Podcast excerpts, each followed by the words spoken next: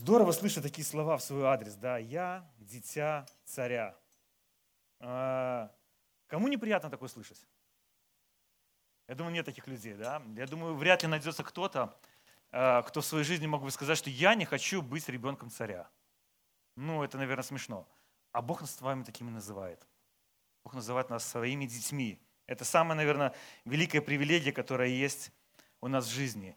И сегодня вообще интересно так получается. Да, мы с вами пили о том, какие мы дети царя, и был рассказ такой о том, что значит быть ребенком царя. Когда Паш рассказывал о человеке, который стал вместо другого, это, это вот вообще это такой прообраз э, того, как поступил Бог, да, что Он стал на место, вместо нас туда, на крест пошел вместо нас. Этот человек точно так же поступил, как поступил Бог. Он стал на место того человека, который, наверное, заслуживал тоже смерть, возможно, но он знал, куда он идет. И он таким образом спас одного человека. Вот это и есть быть ребенком царя. Вот это и есть иметь характер Христов. Это значит быть христианином, это значит называться христианином. Но все-таки, что же такое быть христианином? Что значит «я верующий человек»? Когда мы говорим «я верующий человек», что это означает вообще? Вот когда мы говорим «я верующий», ну, много в этом мире верующих. Да, кто-то верит в инопланетян, что они нас создали, как бы, да, и землю засадили. Кто во что верит? Но почему, когда звучит «я верующий», в большинстве случаев вот в нашей стране, да, у людей сразу такое «а, верующий, ну все с тобой понятно, короче, ну, какой-то верующий». Никто не говорит о том, что «ах, ты верующий, это здорово, слушай, интересно, а, как бы, а почему ты верующим стал, а что ты веришь?» Никто не задает таких вопросов. И когда мы приходим в церковь и начинаем э, узнавать, кто такой Бог, потихонечку, постепенно, мы начинаем понимать, что значит быть верующим? Ведь для того, чтобы называться таким именем, наверное, надо что-то понимать и понимать, во что мы верим. А понимаем ли мы, во что мы верим?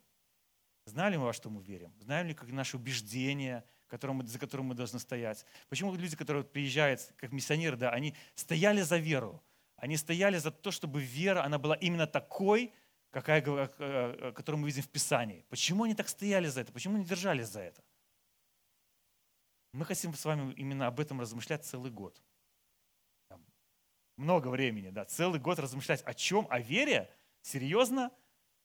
Об основах нашей веры с вами размышлять будем. Целый год. Мы даже выпустили такую книжку. Э, наш пастор очень сильно постарался. Да, называется «Катехизис». Это основы нашей веры. Э, здесь у нас есть эти книжки, да, они, э, я не буду говорить стоимость, но все-таки они стоят 5 рублей. А, это та себестоимость, за которую мы их напечатали. Э, но книжку должен взять каждый. То есть если у вас есть деньги и вы хотите пожертвовать, пожалуйста, на книжку. Но если у вас нет финансов, ну, ну нет финансов, вы можете ее просто взять. Потому что вам, как церкви, нам необходимо понимать, во что мы с вами верим. Все основы веры, которые есть, есть в этом катехизисе. И мы будем в течение года постепенно, каждый шаг за шагом проходить то, что есть в этой книге. Если вы хотите пожертвовать больше – ну, как бы ваше сердце расположено за это, пожалуйста, мы будем очень рады это сделать. Но почему так важно? Почему мы решили вот пойти на этот шаг и принять такие усилия предпринять для того, чтобы говорить об основах веры? Я вчера был на свадьбе своего друга, вообще интересная свадьба была. 43 года, и он наконец-то женился. Мы так за него были рады. 43 года он искал свою возлюбленную. Я просто, знаю, я просто знал его Э, планку, да, которую он там себе выставлял. И мне было так интересно увидеть, кто, э, наконец, этот человек, да, который вот эту вот планку смог достигнуть для, ну, для его жизни. Вот. Девушка на 15 лет младше, но такая основательно, конечно. Я понимаю, почему наконец-то это случилось. Вот мы за него радовались.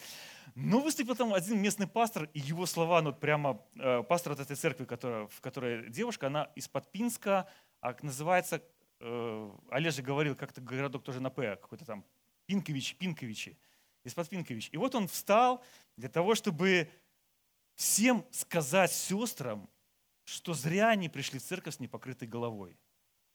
На свадьбе.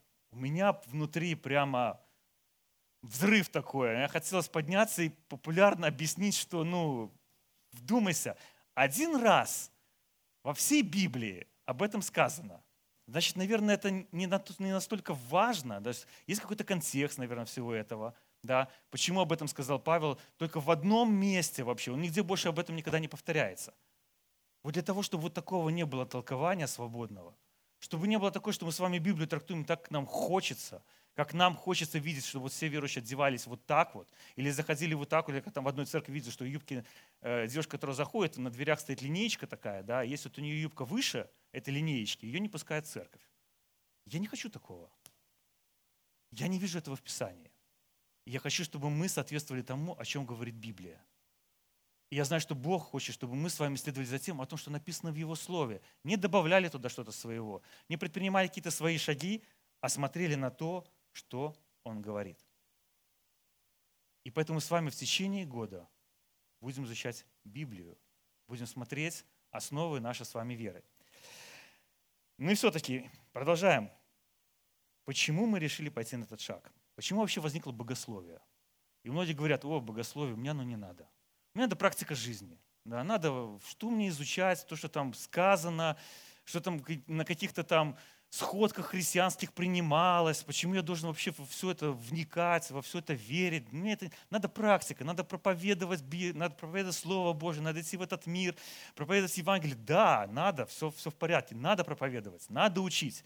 Но если мы сами с вами, необоснованные люди, неосновательные, и попали на человека очень хорошего интеллектуала, и он вам задал э, простейший вопрос. А почему надо обязательно верить в то, что Христос и Бог, и человек? И если мы повисли в этот момент, он скажет, а, ну, ясно, спасибо. Вот, ну, это основа, а это основа нашей веры с вами. Почему формировалось вообще богословие? Для чего оно вообще пришло в наш мир? Почему сегодня мы говорим о том, что нам необходимо понимать богословие? Ведь в то время, вообще интересно, что во всей истории ни в одной религии, нигде вообще нет такого понятия, как богословие, изучение Бога.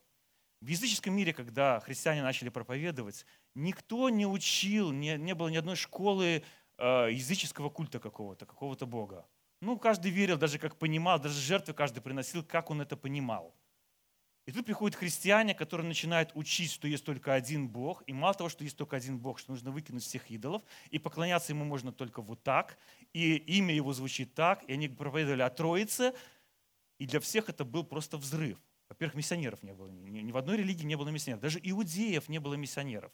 Иудея был единственный миссионер, Иона, который то умудрялся, пытался убежать от Бога, но в конце концов пришел в город, где были сплошные неверующие, и проповедовал Евангелие. Единственный миссионер Ветхого Завета, который есть. Больше иудеи не занимались миссией. Они жили у себя, если к ним приходил человек, они предлагали ему, ну, можешь стать, стать иудеем. Да? То есть он не иудей, Елена может стать. Можешь узнать, что такое наша вера. Но вдруг Евангелие распространяется. Распространяется очень быстро. Идет обучение о том, кто такой Бог – и в то время начали сразу же появляться ереси. Мы с вами читаем в Библии, э, в деяниях, да, о том, везде проповедовалось, а потом читаем в посланиях, что Павел одним объясняет, что так не надо делать, другим объясняет, что вы не так это понимаете, третьим объясняет, что все не так, ребята, вообще не так. Почему это происходит? Потому что важно понимать о том, во что мы верим. Павел за это переживал. Павел переживал, что в, церковь, в церквях рождаются ереси, что в церквях рождается ерунда, с которой надо бороться то надо что-то делать, чтобы люди правильно понимали, кто такой Бог. И как это все развивалось вот в этом гелленистическом мире, когда столько много культов, язычества, всего, начали появляться первые апологеты. Если вы знаете, слышали такое слово. Вот будем с вами потихонечку учить. Что такое апологетика? Это защита. Люди защищали христианство перед остальным миром, доказывая о том, что верующие люди нормальные. Слово нормальные. Объясню почему. А, в то время как существовало очень большое количество культов в истории, э, поклонение разным богам это было нормой. И когда приходят люди, которые говорят, что нужно поклоняться только одному Богу, и приходит засуха, все остальные считают, что эта засуха произошла из-за кого? Из-за тех, кто отказался от других богов. Значит, что с ними надо делать? Наказывать. Нет, убить это, это, это, это следующий, следующий этап был. Все. Христиане были виноваты во всем. Засуха виноваты христиане. Дождь сильно льет, виноваты христиане. Э, маленькие зарплаты, плохо все в государстве, виноват, все во всем были, были обвинены христиане. И возникла апологетика. Это было такое основание того, когда начало происходить формирование богословия. И почему оно возникло?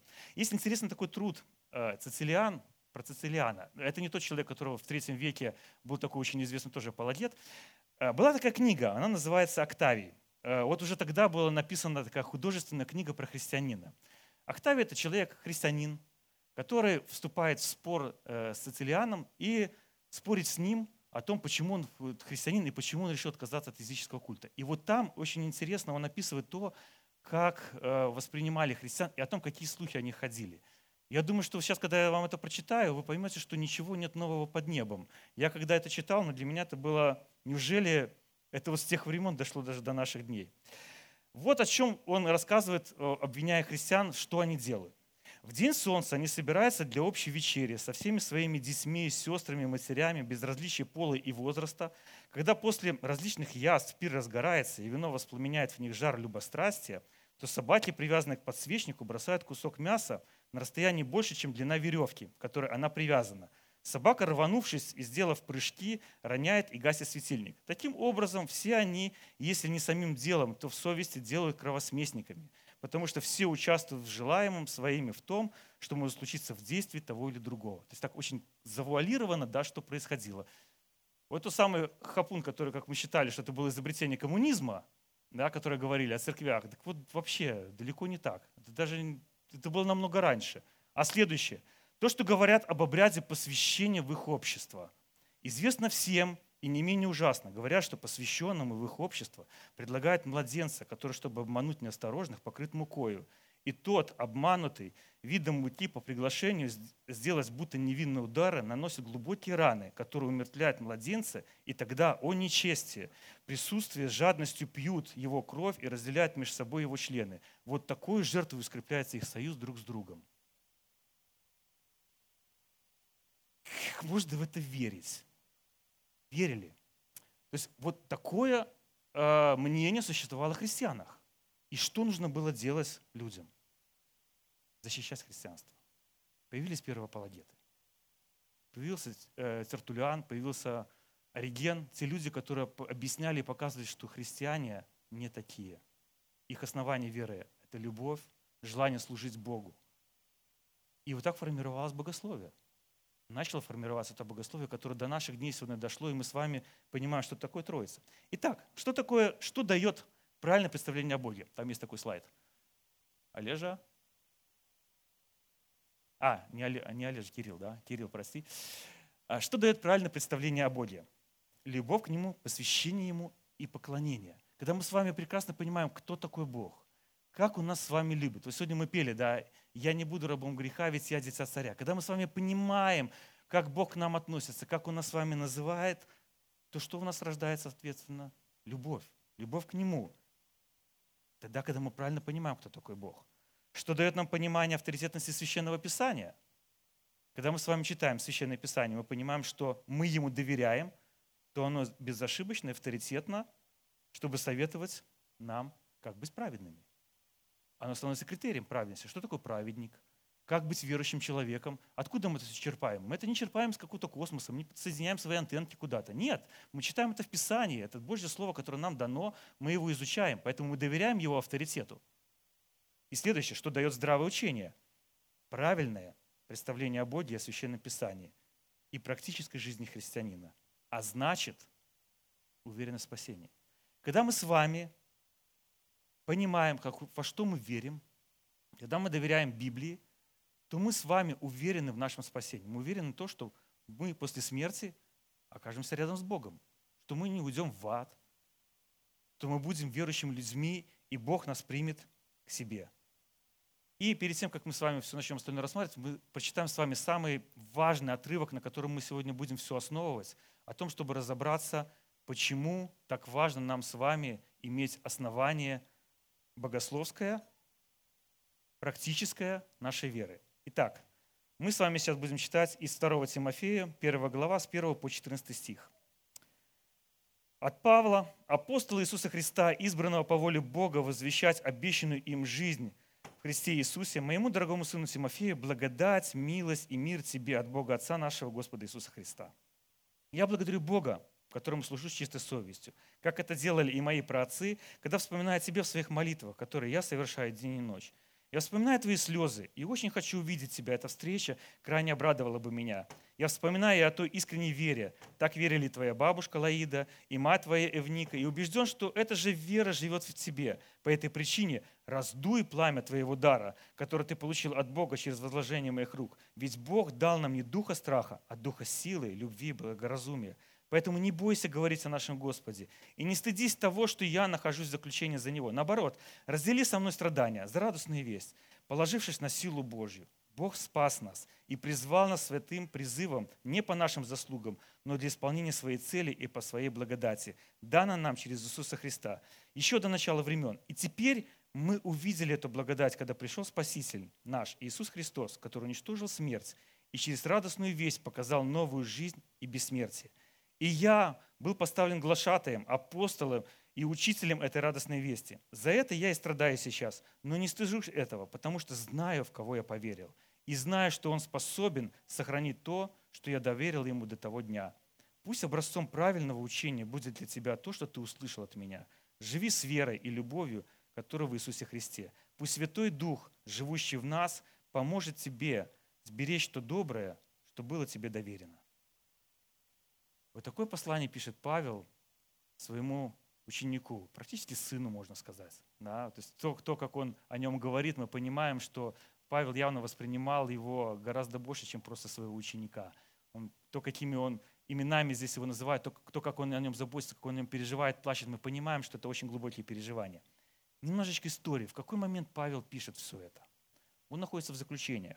В заключении. И не просто в заключении, он уже практически должен будет принять мученическую смерть за Иисуса Христа. И вот в такой момент а, человек пишет послание своему, а, скажем так, приемному сыну. О чем он должен был ему сказать? Что важно он хотел ему сказать? Ведь когда вот человек находится на смертном одре, наверное, а, хочется сказать что-то важное, да, что-то значимое такое, чтобы все остальные потомки запомнили. Но что важно для Павла? О чем он говорит? Он говорит со своим другом, со своим сыном, можно сказать, да, о Боге, о том, какой Он, о том, какую радостную весть Он принес, о том, кто этот Бог. Я не знаю, что я на его месте бы написал. Очень хочется верить, что, наверное, вот такие бы слова я говорил о Боге, да, зная, что я приму смерть, говорить вот так вот радостно о том, что я эту радостную весть только нес, и я благодарен за все Богу, я не знаю. Бог мне, слава Богу, не дал такой возможности оказаться в таких узах и в такой ситуации, в которой оказался Он но он, наверное, делится чем-то важным. И мне кажется, что вот эти слова, сказанные в такой момент, это самое важное, что хотел сказать Павел ученику, который должен будет дальше нести эту радостную весть. Поэтому давайте посмотрим, какие несколько взглядов на богословие и практику жизни дал Павел своему ученику. Итак, первое. Личное отношение и богословие в суждениях Павла – неразделимое понятие. У нас очень часто, что говорят, когда говорят богословие, да, как правило, это люди, которые очень такие философы, они очень много что знают, очень много что понимают, но практически ничем не пользуются. Вот у Павла так не было. Возможно, современное богословие в какой-то степени действительно многие являются просто философами. Даже многих э, и не скажешь, что это действительно верующие люди. Очень многие, кто выпускает труды, это размышление над тем, что написано, раскладка такая, выкладка всего, всего того, что есть. Но мы понимаем, что Павел явно другой человек читая о том, что он делал, как он проповедовал, мы понимаем, что в нем все сочеталось. В нем сочеталось богословие и в нем сочеталось миссионерство. Вообще первый миссионер в истории мира, который шел и проповедовал. Мы ни о ком больше так не читаем, кто столько путешествий совершил. Первый миссионер, который ушел и проповедовал по всей Европе тогда, ну, Европе, э, по всему римскому миру Евангелие. И вот этот миссионер еще и богослов при этом. И смотря вот на это место, место, которое мы с вами сейчас прочитали, оно достаточно большое, э, но его вот делят на три части. И поэтому мы с вами, наверное, возможно, вот останемся, эти все три части мы с вами рассмотрим.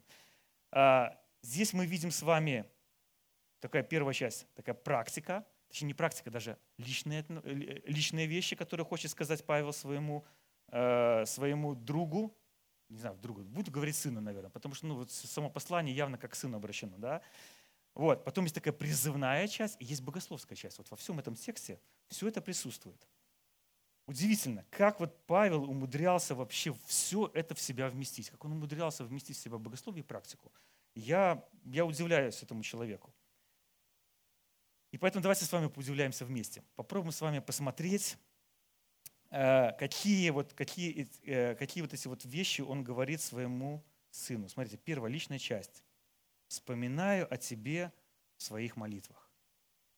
Вот хочется услышать, наверное, от любого. Да? Сегодня Миша говорил, что когда подошли сказали, что я продолжаю за тебя молиться.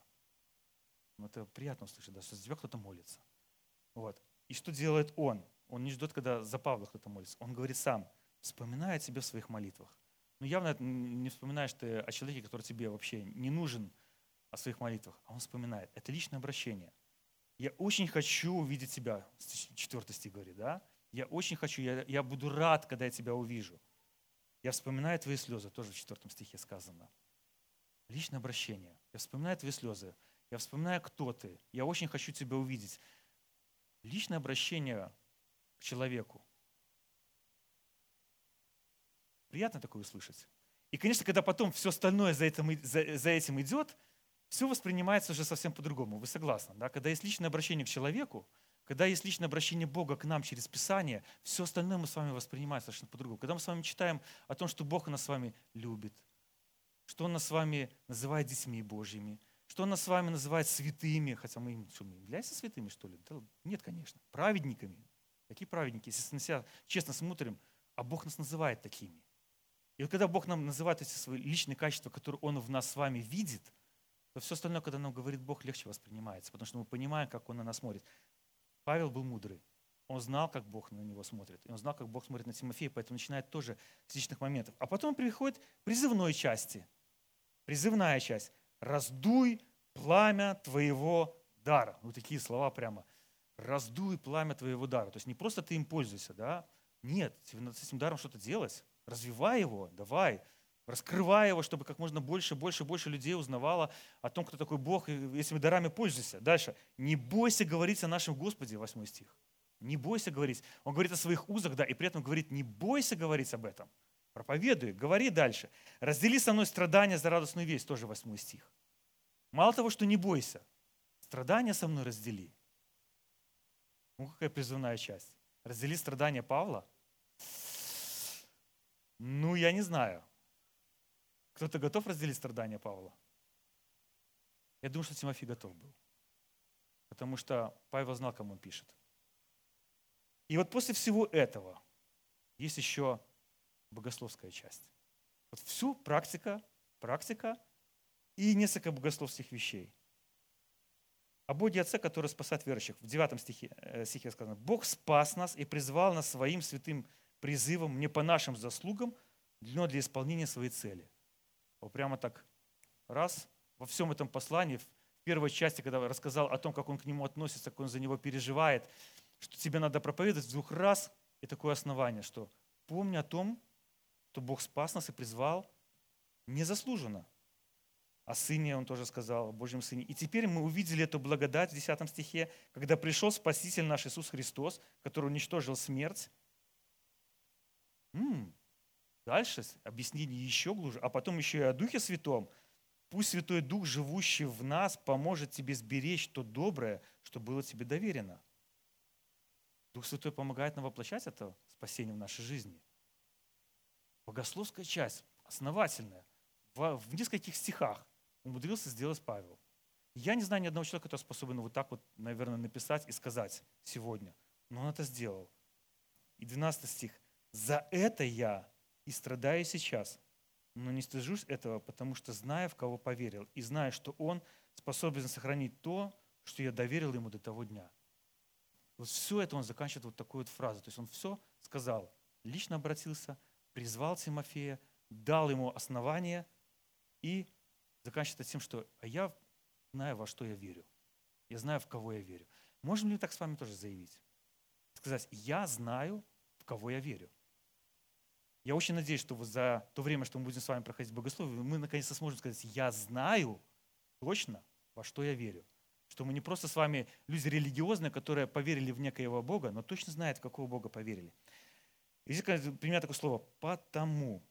Да, вот он такой, да, «потому». Вот интересное э, очень слово. Оно означает, что что-то явно сверху было сказано важно, и то, что после этого тоже важно. Это такое соединительное слово. Поэтому все, что было выше сказано Павлом, все то богословие, которое было сказано, оно важно.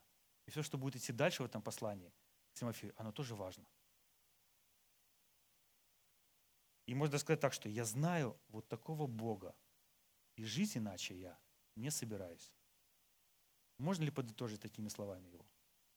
Я думаю, что да. Я думаю, что именно так Павел и хотел сказать Тимофею. И быть, чтобы Тимофей был точно таким же человеком. И мы понимаем, что вот это все призывы, которые делает Павел к своему сыну, что это всего лишь верхушечка такая – что явно вот под всем этим есть некое основание. Вот это вот основание и есть богословие. Когда мы с вами, когда нет этого основания, ничего не будет. А, мы с антивирусом э, были на Сахалине. Я знаю, что Дима вот тоже подтвердит. Дима, там есть дороги? Почти. Не, Дима, я, я думаю, давай будем честными, там нет дорог. В, одно, в одной части Сахалина есть дорога, одна единственная, которая постоянно латает и ремонтирует. Ну, а, местные власти говорят так, простите, у нас климат такой, у нас землетрясения, у нас, э, ну у них на самом деле, мы когда были летом, у них было 98% влажности. То есть им не нужен утюг с отпариванием, вы понимаете, да? Потому что, во-первых, не сохло ничего. То есть мы постирали вещи, мы их, они висели сутки, они не высохли. И мы просто брали э, утюги и выпаривали, ну, чтобы ну, одеть себя ж мокро не хочется. А зимой э, вот этот вот столбы такие э, светофоры, да, от них только головки остаются. Вот все остальное заваливает снегом. Ну да, плохие погодные условия. Япония рядом. Японию видно причем, да, вот если на Южно-Сахалинске зайти на сопку и так посмотреть вдаль, э, зная, где находится Япония, можно увидеть даже берег Японии. И нам местный парень рассказывает, говорит, я был в Японии, говорит, уже местным властям нашим рассказывал, послушайте, говорит, ну вот в Японии все то же самое. И землетрясения, и морозы, и жара там этой, духота и прочее. Почему у них дороги-то стоят? А он потом рассказывает, что как они делают дорогу. Они выкапывают, выкапывают такой котлован здоровый, почти 6-метровой глубины, и начинают слоями закладывать туда материалы специальные с вибрационными прокладками постоянными, такими, чтобы даже во время землетрясений дороги не рушились. Мало того, что они так делают, они делают дороги такие под маленький скос, для того, чтобы когда были муссонные дожди, чтобы дорога не была мокрая, чтобы вся вода стекала. А рядышком стоит коллектор размером с человека, чтобы вся эта вода могла спокойненько уходить, а не останавливаться. А зимой эти дороги подогреваются, чтобы в них не было скользко. И дороги стоят, землетрясение прошло, только в некоторых, там, где уже сильно трясется, там уже, ну, действительно, там разрушительные действия, части дорог провалится, все остальное стоит. А почему эти дороги стоят, а российские не стоят? Вот кто в России копает 6 метров – и думает о том, чтобы заложить всю эту основу для того, чтобы дорога выстояла во, все это, во, во всех этих катаклизмах. Никто. А вот в Японии почему-то задумались люди. Так вот то же самое с нашей верой с вами. Если там нет вот этого основания да, на всем, что мы с вами выстраиваем, наша с вами вера при любом колебании погоды, при любом колебании, сегодня вот мне хорошо, сегодня мне кажется, что меня Бог благословляет, вот у меня все, погода сприяя, да, такой, хорошо, проснулся солнышко, здорово, я сегодня бегу на служение, все, все отлично, а завтра прихожу на работу, и мне вдруг сообщают о том, что я накосячил. И все, и Бог раз далеко. И все уже так, милость Божья куда-то ушла, благодать Божья уходит, наши чувства уменьшаются. И если нет с вами оснований, если мы не понимаем, в кого мы верим, вот мы так вот и будем все время с вами колеблемыми людьми. В конце концов, эти колебания нас до чего-то доколебают. Скорее всего, до того, что мы просто уйдем от Бога. Потому что будем считать, что, ну, если Бог меня не хранит, все. Основание. Должно быть основание. Если нет этого основания богословского, если мы не понимаем, кто такой Бог и как Он к нам относится, и что Он из себя представляет, мы с вами будем колебаться. Постоянно.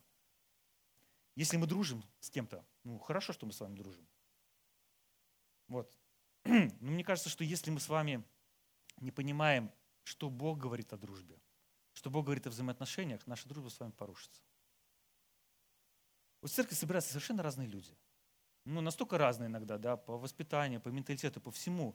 И мы с вами начинаем знакомиться, с кем-то начинаем дружить. Да? И если у вас нет вот понятия евангельской вести в сердце, вот эта дружба ничем не закончится, потому что достаточно будет сказать что-нибудь не так, дружба исчезает вдруг. Почему? Опять же, потому что мы с вами не понимаем, кто, как, как Бог нас с вами прощает. Да Бог нас с вами столько всего говорит, Бог нас с вами обличает, да еще как обличать через Писание. И показывает свою любовь. Если мы не понимаем вот эти евангельской вести, то наша дружба с вами тоже будет вот такая вот, под эмоциями. Сегодня мы своему другу звоним, у нас сегодня все хорошо, рассказываем, как классно, а возможно он слушает и думает, что бы тебе что-нибудь случилось там. Вот. А раз вот следующий день случилось, и все, и друг тоже перестал быть нужен. А когда мы делаем призывы, давайте жертвовать с вами для Бога. Давайте вместе с вами служить, давайте страдать за веру, давайте стоять за веру. Если вот, вот всем этим нет какого-то основания, это призывы, как, знаете, как во время коммунизма. Давайте там пятилетку за год сделаем. А как? Ну, не знаю, как-нибудь. Это, есть такое, когда собираются в автомобиле строение, значит, такие все мозги, да, и решают, слушайте, надо как-то машину удешевить. Что делать будем? Ну, один говорит, знаете что, давайте делать кузов одним ударом штампа. Слушай, все, это же вот раздел, и сразу машина появится. А как? Он говорит, я не знаю как, я вам просто предлагаю. А, то есть, когда, когда нет этой основы, все остальное это звучит как лозунги такие, да, понимаете? И мы с вами можем эти лозунги слушать и говорить, да, аминь, выйти из церкви. Фью, все, лозунги пропали. Почему? Оснований нет. Нет основания. Попробуйте на ржавый забор, вот если у кого-то есть забор, да, попробуйте его покрасить без того, чтобы его зачистить, прогрунтовать, да, вот просто его покрасить сверху по ржавчине. Что с ним случится? Ну, может быть, пару дней постоит до первого дождя, наверное, там, да, а потом эта вся краска вздыбится, и все, и ничего, машину ржавую. Если ты это место не зачистил, не заварил, а просто закрасил, ничего не помогло, она опять проржавеет. Вот так, знаете, иногда ощущение такое, что вот мы э, любовью Божьей, да, вот все остальное пытаемся замазать, так, вот, знаете, как бы так вот прикрыть все, все абсолютно только любовью Божьей. Но если наша любовь Божья, она ни на чем не основана, не, она, нет какого-то основания в ней, это любовь только на словах. Она не проявляется ни в каких делах. У нас нет к чему эту любовь прилепить. Она при любом дожде отлепляется, и все, и мы становимся такими, какими мы есть. Мы как неизмененными людьми.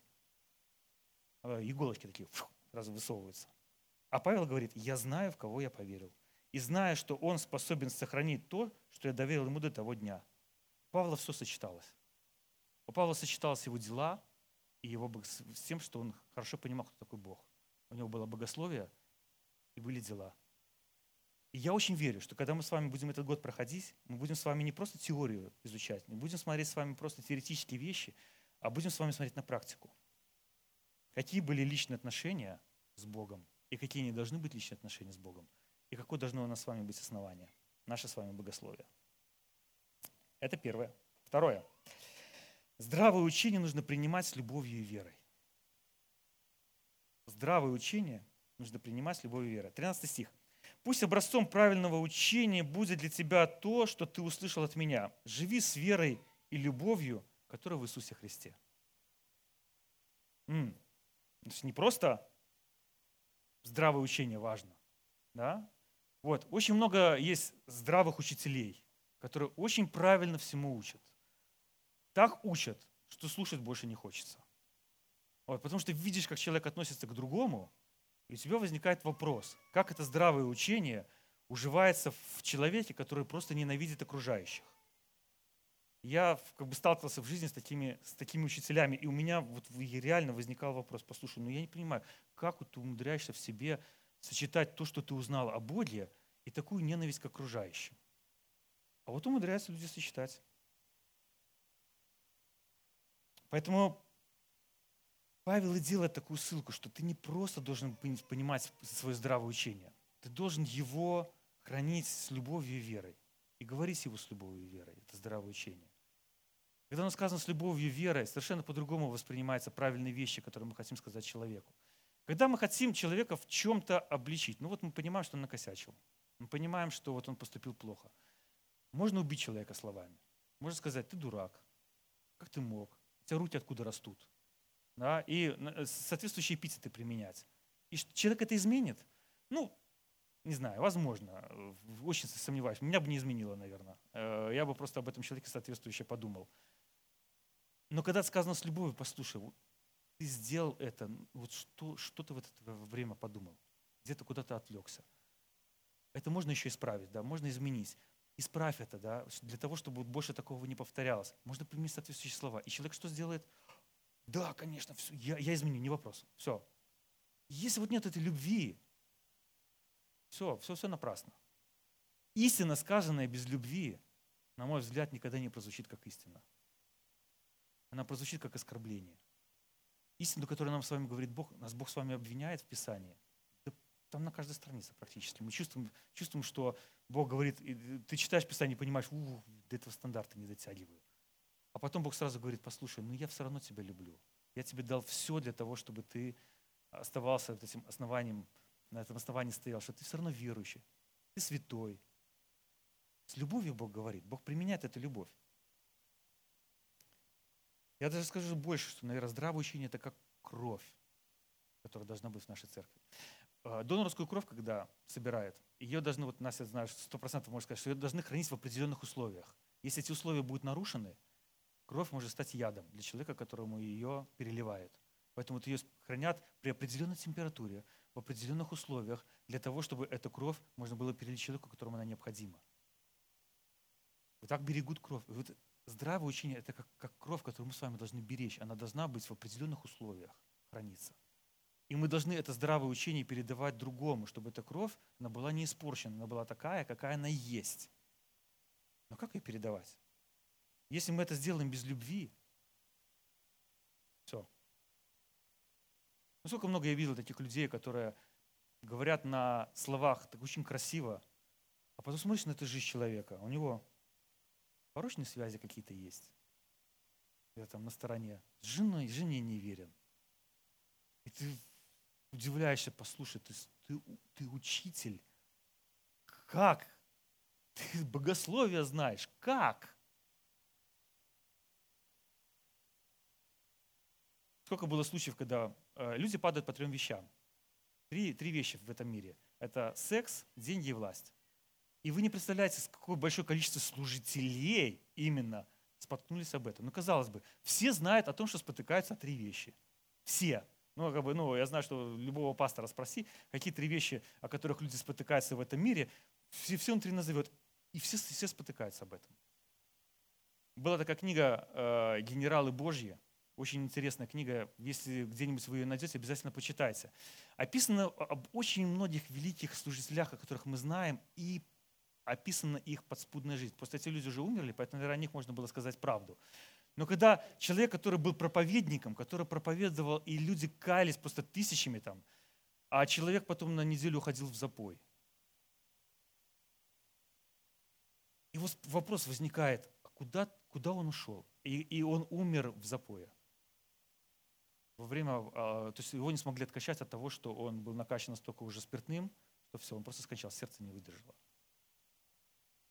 И вот как воспринимать учение такого человека, когда его жизнь и его слова не расходятся?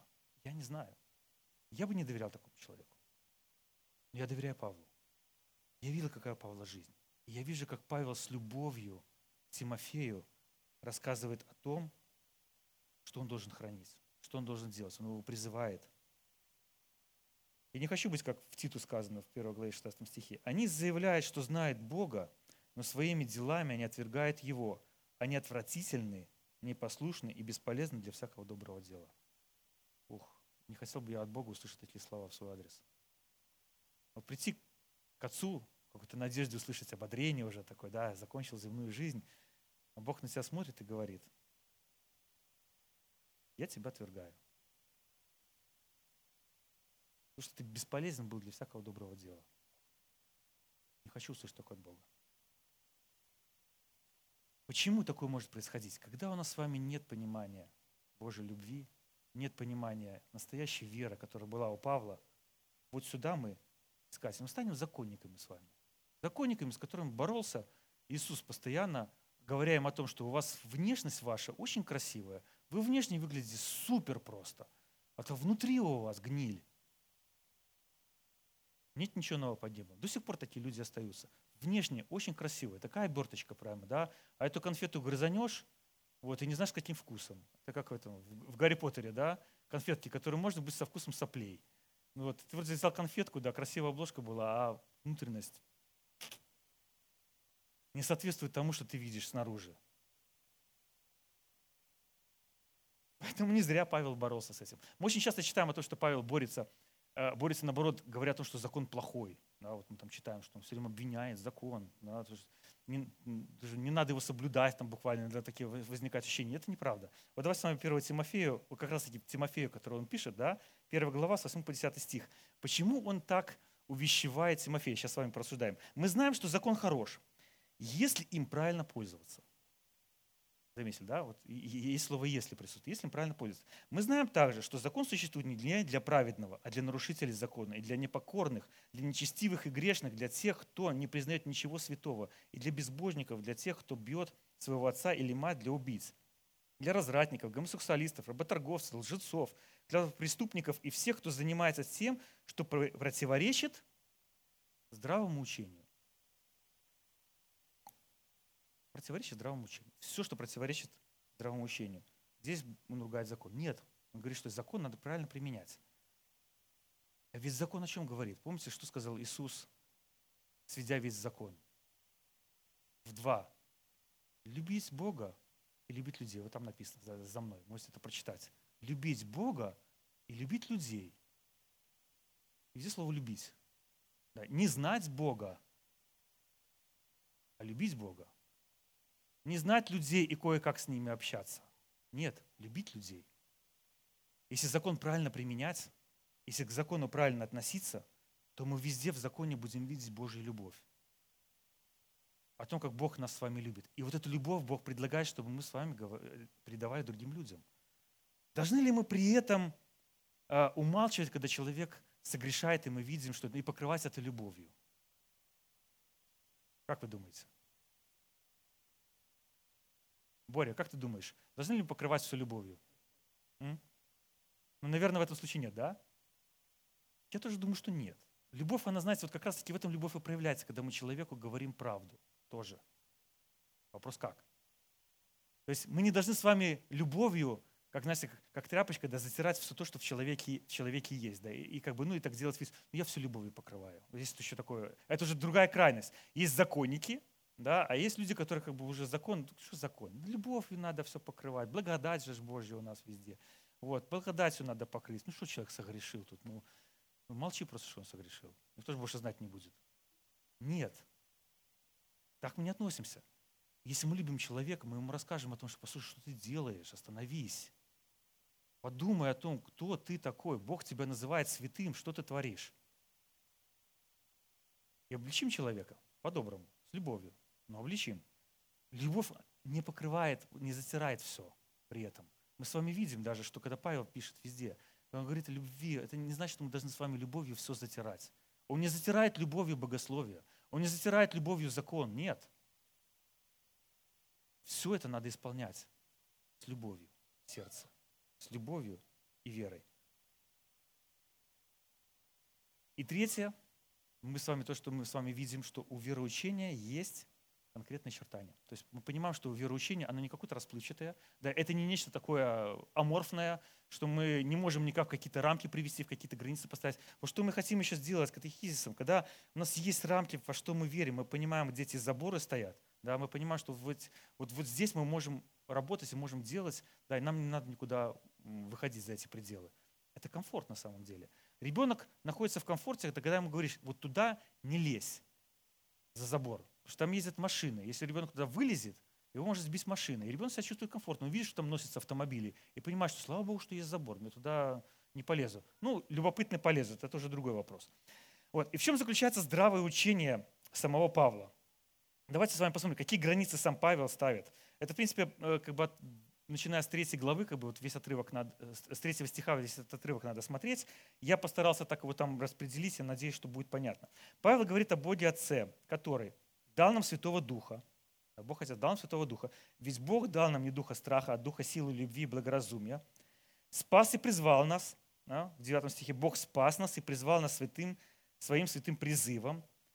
Даже он говорит о том, что спас не по делам, да, не по нашим заслугам, но для исполнения своей цели и по своей благодати, данной нам через Иисуса Христа еще до начала времен. То есть у него был план, есть, есть Божья благодать, и не по делам это все. Открыл это спасение в Иисусе Христе. И теперь мы увидели эту благодать, когда пришел Спаситель наш Иисус Христос. В трех местах умудрился рассказать о Троице. вообще, да, вот о, о, о работе Троицы. Это Павел. Даже, э, это, это об, Отце, извините, об Сыне разрушил смерть, да, мы с вами читаем, который уничтожил смерть в 10 стихе, дал бессмертную жизнь, вот, показал новую жизнь и бессмертие, и который уничтожил смерть и через, радость, через радостную весть. Да, то есть, и надо было даже, может быть, убрать, но в стихе оно есть, там э, связка есть, да, но уничтожил смерть через радостную весть. То есть Бог нам дал с вами вечную жизнь, уничтожив смерть. И он еще неоднократно подчеркивал о том, что Иисус придет. Сколько раз Павел об этом говорил. Он постоянно жил в ожидании прихода Иисуса Христа, поэтому и говорит, до того дня, до того дня. Храни все это, береги все это, знай все это до тех пор, пока Бог тебя не заберет или не придет. До того дня. И Павел говорит о Духе Святом. Пусть Святой Дух, живущий в нас, поможет тебе сберечь то доброе, что было тебе доверено. А еще в других местах есть, что Дух Святой – это начаток, залог, печать наша. Какое основательное богословие есть у Павла. Для чего? То поставить границы. Поставить границы здравого учения.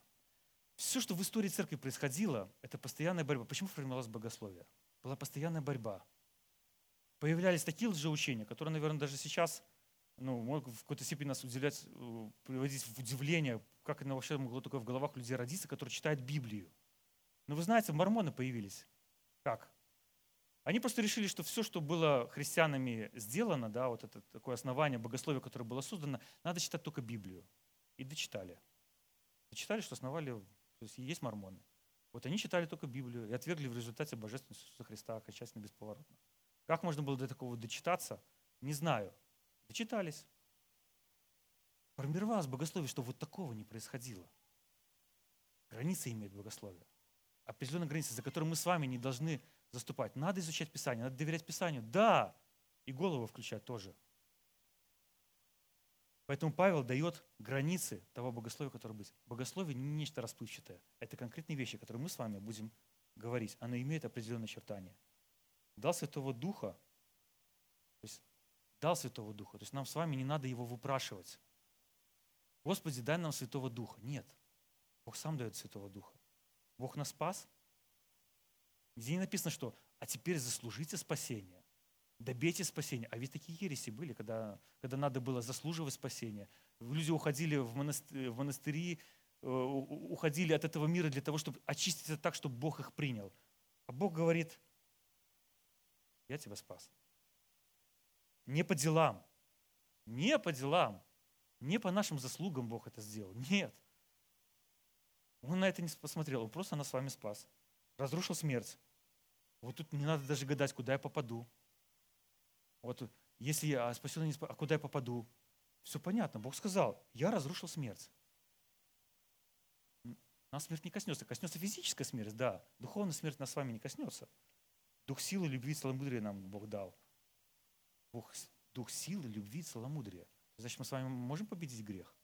Нам для этого что-то дано, наверное, да? Да, вот это и есть богословие. Есть сила. Когда говорят, что нет любви, мы понимаем, что неправда. Мы читаем с вами, есть любовь Божья. А было целое учение, когда говорили о том, что в Ветхом Завете Бог злой, а в Новом Завете это другой Бог. Это Бог добрый. И целое учение развилось из-за этого, которое пришлось бороться с ними, доказывать о том, что Бог всегда был благой, и его закон добр. Лжеучение границы. Все имеет границы. Поэтому Лютер так стоял. Зато когда его вызвали и в, э, перед императором в Вормсе, это очень известное событие, вот, ему предложили от всего отречься. Вот все, что, все, что он говорил, да, все, за что он держался, ему предложили отречься. И вот что он на это сказал. «Если я не буду убежден священным писанием или безукоризненными основаниями от других источников, я не могу отречься. Я не могу покориться консилиумам или папе, потому что они часто ошибались. Моя совесть пленница Божьего Слова. Ему снова говорят, что ты должен отречься. И вот самая известная фраза, которую я думаю, что мы иногда с вами произносим, «На том и стою, и не могу иначе. Помоги мне Бог». Не отрекся от того, о чем он говорил Лютер. В результате реформация состоялась. И произошло изменение в, не, в, не просто даже в головах у людей, произошло изменение во всем мире, в культуре, в науке, во всем. Расцвет наступил. после реформации. Почему? Потому что какой-то человек стал и сказал, на том и стою. Вот это границы, в которых мы с вами должны находиться. И не надо мне сюда добавлять что-то лишнее, то, что вы там сами напридумывали и себе написали. И не нужно нам говорить о том, что надо обязательно приходить в платочках. Это ли граница, которую мы видим в Священном Писании? Они совершенно другие. Вот об этих границах мы с вами будем говорить. Если мы с вами считаем, что Бог Отец главный, а Иисус так чуть-чуть пониже, вот, а Дух Святой это вообще Троица, мы с вами находимся в заблуждении. Была такая ересь, субординамизм назывался. Троица все равны. Откуда мы с вами это знаем? Мы с вами это точно сто процентов знаем из Писания, или потому что пастор несколько раз об этом проповедовал и сказал об этом. И потому что кто-то до этого тоже в этом разобрался и об этом написал. Если мы с вами неправильно понимаем, как Бог смотрит на семью, для чего семья вообще создана, для чего на этой земле существует, почему Бог решил дать мужчине женщину, мы с вами свою жизнь семейную будем проживать бесцельно.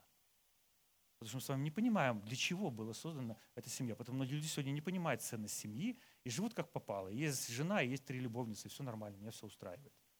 А почему Бог создал так все? Мы с вами будем это смотреть. А если смотреть на деньги неправильно? Мы с вами будем поклоняться не Богу, а Мамоне. В результате. Для нас деньги будут Богом, потому что мы их зарабатываем, мы тратим на это кучу времени, это мое. Я не собираюсь это кому-то отдавать и жертвовать. Или, извините, мне не могу служить, я вам пожертвования большие приношу в церковь, потому что я пахаю день и ночь. Скажите мне спасибо. Это неправильное отношение к деньгам. Нет. А как к ним относиться? С вами тоже будем на это смотреть? А почему так важно, что Иисус и Бог, и человек? Потому что это основание нашего спасения. Если мы с вами не верим в то, что Он человек, был стопроцентный, появляется культ Девы Марии. Почему он появился? Потому что люди посчитали, что Иисус не совсем все до конца почувствовал, если он родов не почувствовал, что значит рожать. А Дева Мария знает. И вот можно это использовать. Поэтому Дева Мария может за вас молиться.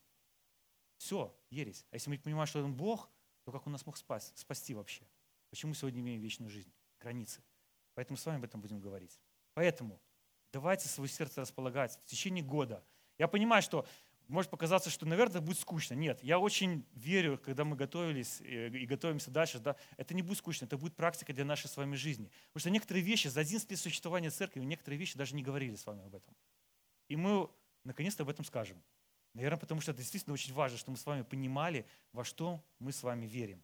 Поэтому давайте будем изучать Писание, будем готовить свои сердца тому, что нам Бог будет говорить каждое воскресенье, о том, какие границы нам Бог будет устанавливать, о том, как мы будет, какие у нас отношения должны быть в церкви, о том, какие отношения с Богом должны быть. Обо всем этом мы с вами будем говорить в течение года.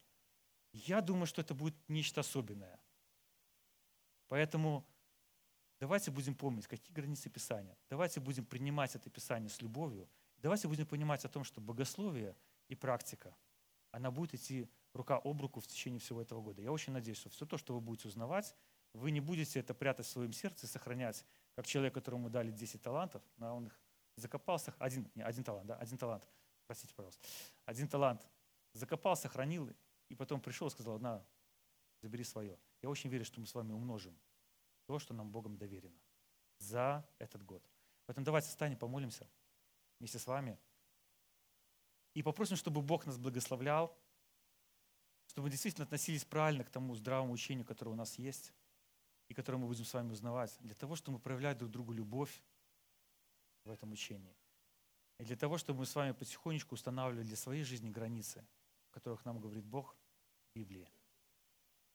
Господь, мы благодарны Тебе, что Ты Бог милующий, благословляющий, и Ты дал нам свое священное писание для того, чтобы мы, Господь, могли познавать себя через него, чтобы мы смогли узнавать о том, какие Ты границы хочешь для нас поставить, о том, какова должна быть наша вера, как мы должны доверять Тебе, что мы должны делать в нашей жизни, Господь, как посвящать свою жизнь Тебе. Я прошу, благословляй нас в этом и помоги нам при этом не терять любовь и практику, которую Ты говоришь в Своем Писании, Господь, чтобы мы видели, как мы можем это применять в нашей жизни. Я прошу Тебя во имя Иисуса Христа, благослови нас в течение этого года, когда мы как церковь будем узнавать наши основания, мы будем познавать о том, кто Ты. Я прошу, Бог, чтобы Твоя благодать, Твоя милость просто пребывала с нами, меняла наше сердце, меняла наше понимание, меняла наши взгляды, Господь, чтобы мы обновляли завет с Тобой вместе, Господь, чтобы эта любовь еще больше в нашем сердце росла, и мы учились с любовью друг другу говорить о том, какой Ты. Чтобы мы, наша молитвенная жизнь она только расцветала, чтобы изучение Слова Твоего только расцветало, Господь. Я прошу, благослови нас на этот год так. Мы даем это время Тебе, Господь. Мы даем свои сердца Тебе для того, чтобы Ты мог нас использовать, вести и благословлять. Спасибо Тебе за то, что Ты Бог милующий и любящий. Мы молимся Тебе так во имя Отца и Сына и Святого Духа.